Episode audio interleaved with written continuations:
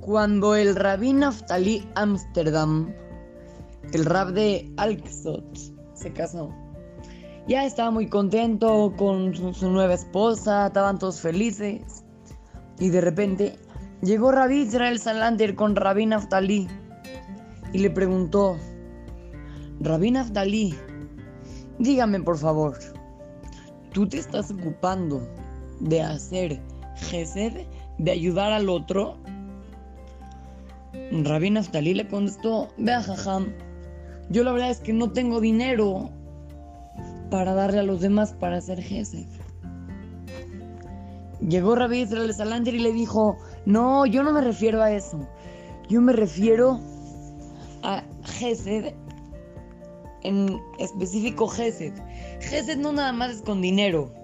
Gesed, ayudar al otro puede ser, aunque sea sonriéndole al otro, ya se llama Gesed. Niños, hay que aprender de este más. Está chiquito, pero con muchísimo mensaje. Gesed no nada más se llama darle cosas a los demás. Gesed quiere decir ayudarle al otro. Si ves que de repente hay un niño triste, pues puedes llegar y preguntarle por qué está triste y ayudarlo. O si ves que alguien necesita una sonrisa, sonríele y lo vas a alegrar.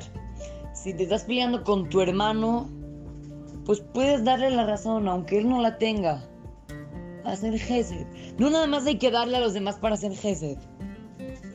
Hay que saber que Gesed es ayudar a los demás. ¿Y qué ganamos haciendo Gesed, niños? Cuando nosotros hacemos Gesed, estamos copiando la cualidad de Abraham Avinu. Que él todo el tiempo se la pasaba haciendo Gesed, haciéndole favores a los demás, ayudando a los demás. Vamos a imitar las cualidades de Abraham Avinu, vamos a empezar a hacer Gesed y vamos a hacer que el Mashiach llegue ya. Además, tú te vas a sentir muy contento en el momento que veas al otro, a la otra persona contenta.